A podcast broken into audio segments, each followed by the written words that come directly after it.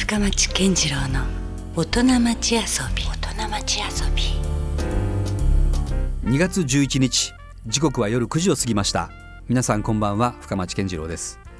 えさてこの番組深町健次郎の大人町遊びは毎回革新的に働いて独創的に遊ぶという方をゲストにお迎えしてえーその方にいろんな話をお伺いしていきます。えー先週に続きまして今夜も大川市にあります大正11年創業の老舗若波酒造の8代目当時今村由香さんにお越しいただいていますえ今夜は全国的にも珍しい女性当時である今村さんのプライベートな部分をお聞きしながら、え普段の生活と、え酒造りの関わりえそれから日本酒の未来についてなどお話をお伺いしたいと思います。まあ、お酒の話がね多くなると思いますので運転中の皆さんは、えーごめんなさい我慢してください。で実はですねこの2月11日じゃないですか今日、はい。このタイミングってはいものすごく忙しいんじゃないですか、本当は。実はもう一番こう寒くなる時期でもあるので、うんどの蔵さんも鑑評会に向けての出品酒と言われるものをはいこの時期にあの当ててくるんですね。ということは一番そこが代表するお酒をそうです。まさにはい今作ろうとしているとはいいう、賞を取るためのお酒をこう神経をこう尖らせてるような時ですね。そういうこう賞を取りに行くっていうのはやっぱ別物でまだ、ね、狙いに行くんですか。そうですね蔵の各お考えでもう賞を狙っての、うん。もうコンセプトっていうところもありますし、うん。えーうちに関してはもうあくまで晩酌として飲めるお酒だと、うん。ただそれできちっと賞という形を、うん。あのいただければいいねという考えでやる場合もあります、ね、じゃあ若波酒造さんの場合ははい。特に差別化はせずに、そうですね。あうん。の賞取りというよりも、うん。まあ、晩酌のためのお酒を丁寧に醸すという感じですね。なるほどね。もうはいじゃあもうドピークと言っていいタはい、イミングじゃトピークないでか。ですすね。はい。ね、もうじゃあこれ終わったらもうまたまたまた変えなきゃいけないみたいな。今日も3時間おきに夜も見回りがあります。やっぱある意味ね そうやってお話をお伺いしてると本当生き物を扱ってる感じしますよね。い。やとはいえですよ、はい。あのまあちょっと失礼かと思ってお年をまだお伺いしてないんですよ正式に、はい、はい、なんとなくこう30代なのかなはい。っていうね、はい、でそう考えたら周りにもまだお友達とかね、はいあの一緒になんか遊び行こうやっていうような誘惑とかもあるだろうし、うん結構その辺との戦いとかあるんじゃないですか？そうですね。最初は相当友達を亡くしたなというぐらい、ねあの 冬になると半年ぐらいもうん。外に出ないですし、やっぱりちょっとぐらいいいんじゃないと、夕飯ぐらいいいんじゃないって言われるんですけど、うん。あの3時間おきだったら。3時間おききついな、はい、なかなかその出れないんですね。大川っていうところにもいますしうん。あとはちょっとでも時間があればやっぱり仮眠を取りたいっていうようなあの状況になりますしどうかするとちょっとあの気になってるところを文献を調べたいとかいう形でうん。自分自身がやっぱりこう出たいという思いになれないというかうん。外に出ても気になって仕方がないので。うんもう半年間はあの仕込みに入る前に仲いい子にはバーってメールを送って、うん。あのまたいつもの季節になるのでさようならみたいな。春まで さようならみたいな。いやなんかねもう薄々こうやって話をして分かってはいましたけどめちゃめちゃ真面目ですね。そうですかうんだって普通負けますよその誘惑とかにね。いや分かりますよこのお酒作り面白いなっていうのはねうん分かるんだけども、はいきっとでもどっかでまたねそれと別にはいこういろいろ誘惑が来たらね、はいまあちょっと今日ぐらいいいかって僕だったらもうサボるな。うんでも全然そんな気にもならない。でどの倉さんもですね今勝負をかけてるなと思うとこう、うん負けられねえぜって思うんですよあねー。そうかそういうまたよそとのなんかね そうですそうです。でもそれだけこうストイックに、まあはいこもったとしても、はいそんなになんか悲しくはならないんですねじゃあ。そうなんですよね。なんかあのわあ寒いな辛いな重たいなと思うんですけど、うん。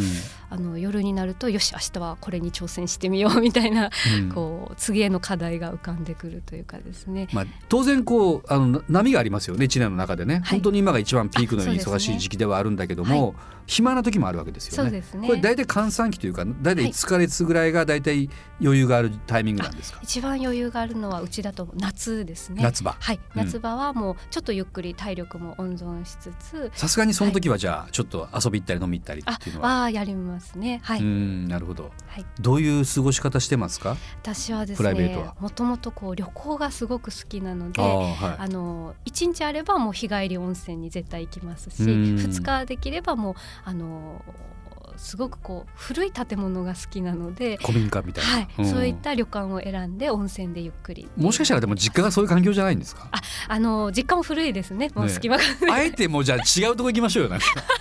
そうですね。似たようなとこ行ってますね。あでもこうデザイナーさんうん。のおしゃれなのも好きです。もうなんか旅館でゆっくりするっていうのが何よりの贅沢に最近は感じてます、ね、それもどっかまたこう仕事に反映されるものがあったりやっぱするんですか？そういう旅行で得た知識とか夜は必ず地酒セットを頼みますね。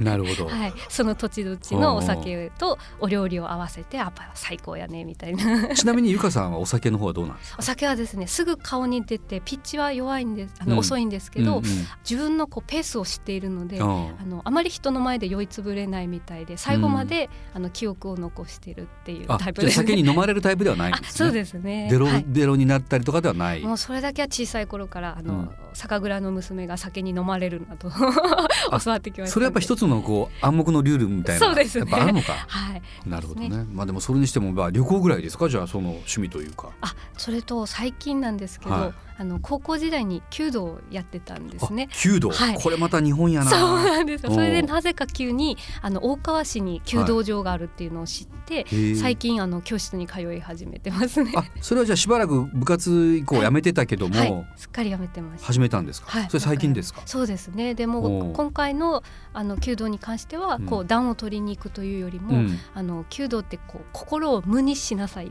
て言われるんですね。まあ集中力が絶対必要な競技ですよねぞという欲を出さずにうん心を無にする瞬間があるっていうのは、うんこう日頃こう忙しい分うんすごく貴重な時間だなと思ってね、なるほどねこうゆったりとした心を無にする瞬間を作るために、あのすごく貴重な時間になってますね。ある意味こう瞑想に入るぐそんな感じです。はい。そんな感じですね。はい、ですね。わあでもそれにしてもじゃあなんか全部こういくらそのプライベートで話まあ聞いたとしても、なんかつながってそうな、そうですね。感じがするな。人生の中にこう無駄なことはないんじゃないかなというか、何かしらどこかに何年後かに結びつくというか、そういうね感じがするので、ん。その時に興味があることはもう思いっきりやろうっていうのは決めてうんますね。はい。ね。さあ引き続き若波酒造の八代目当時えー今村由香さんとお話をしてます、えーどうだろう。なんかどうかしたらねお酒文化そのものがうん。少しこう今若い子たちからするとね、はい。あの減っているよううなん。気もちょっとするんはいですよ。はい。でプラス、まあ、国内であれば焼酎ブームみたいなものがねまだ続いてる、うん。えーウイスキーで言えばまたハイボールとかがうん。お店とかでははい。結構飲まれてたり うん。するうん。中でうのん。勝負をしていかなきゃいけないという側面もありますよね。はいこのあたりは今村さんはどんなふうにお考えですか？今時代とともに。そうですね、あの焼酎ブームが来てやっぱりあの大手さんはどんどん大きなですね、うん。設備投資をしていかれる中で、うん。やっぱりそのそれぞれに役割があって、うん。あの私たちはやっぱり小さな、うん。その手作り蔵なんだと。うん。で酒蔵ではなくて地酒蔵になろうというのを一つの蔵のあのうん。目標にしてるんですね、うん。大川であったり福岡というのをお酒を通して感じてもらえるっていうのが日本酒の一つのあの魅力じゃないかと、うん。そのためにはイベントなんかもたくさんあの積極的に参加していきますし、はい。特約店さんをその数十件に絞り込んでるというのもやっぱりあの深いお付き合いをしていこうと。うん。で日本酒っていうのはその育ててもらうお酒かなと、うん。あの長時間かけてファンになってくれる方も非常に多いお酒なので、うん。こうブームに左右されない技術をまずは蓄積しておく。うん。でその中で今力を入れてるのは小さな蔵だからこそうん。お酒を飲んだらうん。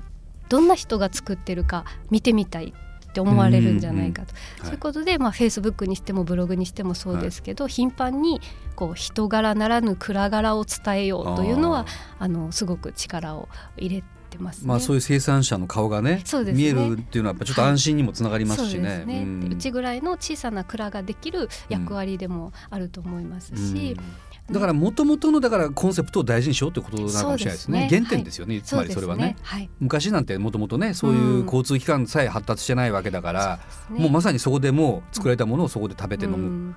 しかなかった時代がずっとあったわけですよね。はい。うんで、まあ、だんだん便利な世の中になってきて、はい。もうあの海外のあれが今食べたいとか、はい。もうちょっと許される時代にはなって一方では来てるんだけども、うんでもやっぱりその旬な時に、うん。その土地で作られたものをいただいたりするのってやっぱりちょっと最高の贅沢だなって今改めて思いますもんね。でなんか日本酒ってこう一言で言うならこう、うん、帰り着く酒っていうふうに私は思っていていろんなお酒を楽しまれて、うん、年齢もある程度いった時に、うん、あれ日本酒ってなんか興味深いって思ってもらえるような、うん、あの大人になればなるほど楽しめる、遊べるアイテムだというふうな気がするので、最終的に行き着く。そうなんです、まあ、もうゴールの帰っておいでという気持ちで あのその時に美味しいお酒を用意しとくよと。ただちょっと興味ある人のためにもこういった甘おや桃色というので、あのこう段階作りを作ってという、イメージでこうお酒を育ててますね。なるほどね。はい、あの今後のだからそういったことも踏まえた、当時としての夢、はい、あるいはもっと個人的なことでも構いませんけど、これからどうしたいってありますか？そうですね。そのプライベートを充実させるというところにもなるんでしょうけど、うん、私は元がやっぱり日本酒作りの風景にかっこいいと思ってこの業界に入ったのであの一番私が嬉しいのは、うん、若波のお酒を飲んで、うんファンになってくれることも嬉しいんですけど、うんうん、あのゆくゆくはその日本酒を作ってみたいというぐらいまで思わせるようなお酒を作りたいなと思っていて、うん、そうです作り手にもなってみたいと。はい、でそれが最近ですねちょっとずつそういったお問い合わせが蔵にも入ってくるようになって、うん、そういった日本酒造りの文化を残したいと、うん、そのためにはやっぱり若手を育成する、で自分がこう40を前にして、はい、あと20年20作品しか作れないねっていうようなことはよく蔵人さんと言ってるんですよね。うんうん、なのでもう今から手をつけておかないと、うん、若手の育成っていうのはもうやっぱり20年経ってやっと育つか育たないかぐらいだと思うので。まあそう後継者がやっぱりね大事ですよね、ね、確かに。私の理想は私あの女性当時というちょっと特殊な立場にあるということもあって、あの女性当時が若波酒造にとって、うん、ゆくゆく足を引っ張ることになってはいけないなという思いがずっとあって、うん、なのであのピークが過ぎて引退するのではなくて、うん、自分が一番こうピークでいい状況の時に次に、はい、タッチをしてただ私は酒造りを陰でその当時をしていたからこそ分かる補佐をやって、歴代の若波酒造の当時を見届けていきたいなっていうのがすごくあって。、はい、今はもう20年がかりで、あの次の当時さんであったり。それがでもさ、はい、若いのに気づいてるのはすごいですよね。普通だから自分が置いて、はい、もう50代60代だった時にふと気が付くと、うん、あれ？後継者が育てなかったとかでね、うん、思う人はいらっしゃるんでしょうけども、もうすでに先を読んでますね。ぱりあの男性ほどね体力もないしどこかで、あ女性当時というのは寿命が短いなというのはすごく感じているんですよね。その中で当時さんとして自由に若波のお酒を作らせてもらっていて、やっぱり自分が体力の限界になったからやめますというのではなくて、うん、こう次の酒造りチームを作り上げて、うん、あの見守っておくという環境になってバトンタッチをするというのが、うん。うん、やっぱり私が蔵に入れてもらった最大の恩返しだと思うので、それはやっぱりあとはもう先輩当時さんたちがやっぱり自分の力に、あの技術にあの誇りがある人は、これを誰かに残さなきゃということを代々私たちに教えてきてくれてるので、そういうこうあの尊敬できる先輩が業界にたくさんいらっしゃったというのが大きいと思いますね、うん、私もああいうかっこいいあの若手を育ててから引退するというような、うん、あの酒造り人生を送りたいなと思っています、うん、しかし気が付いてみたらもう転職ですね。それは、うん、なんかねきっかけはね意外なところからやってきましたけど、はい、そうですね。ね、まあ、運命だったのかもしれないですね。うん。さあ今夜は先週に引き続きまして大川市にあります若波酒造の8代目当時今村由香さんにお越しいただきました、えー、まあ女性当時としては九州では一人だけという。そうですね。日本酒は一人になります、ね、日本全体でいうと何人ぐらいいらっしゃるんですか？今20名ぐらいいると思います。それでも全体で言えばやっぱかなり少ないそうですね。方なんでしょうけどね、はい、でもまあぼちぼちえー、ゆかさんと同じようなやっぱ女性でも頑張ってらっしゃる方が、はいね、この業界にも、はい、横のつながりが深いので年に1回集まっていろんな話をします。そうなんですね。はい、ということでまあこれからねもう本当福岡のお酒ですからね、はい、あのこれを初めて知ったという方もいらっしゃると思いますので、えー、今一度じゃあどこでこの若波酒造のお酒が買えるのかっていうのを教えていただいてもよろしいですか、はい、えー、まず博多区の轟酒店さん、はい、それから住吉酒販さん、うん、えー、役員の小葉酒店さんですね、うん、それから吉塚にあります吉塚酒店さん、はい、えー、それと、えー、友添酒店さん、うん、はい。こちらの方で若波をいつも応援していただいております。さすがやっぱこうスラスラっと出てますね。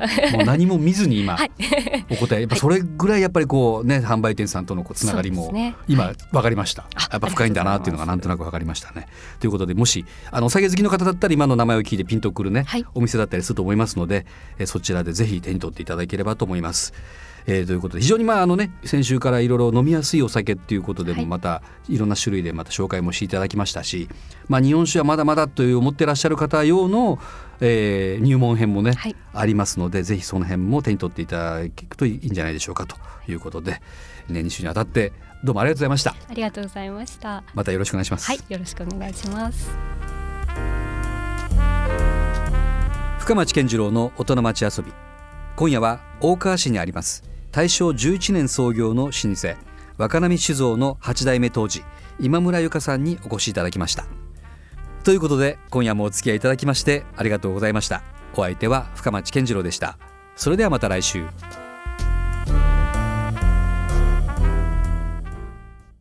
LoveFM Podcast のホームページではポッドキャストを配信中。スマートフォンやオーディオプレイヤーを使えばいつでもどこでも LoveFM が楽しめます。LoveFM.co.jp にアクセスしてくださいね。LoveFM Podcast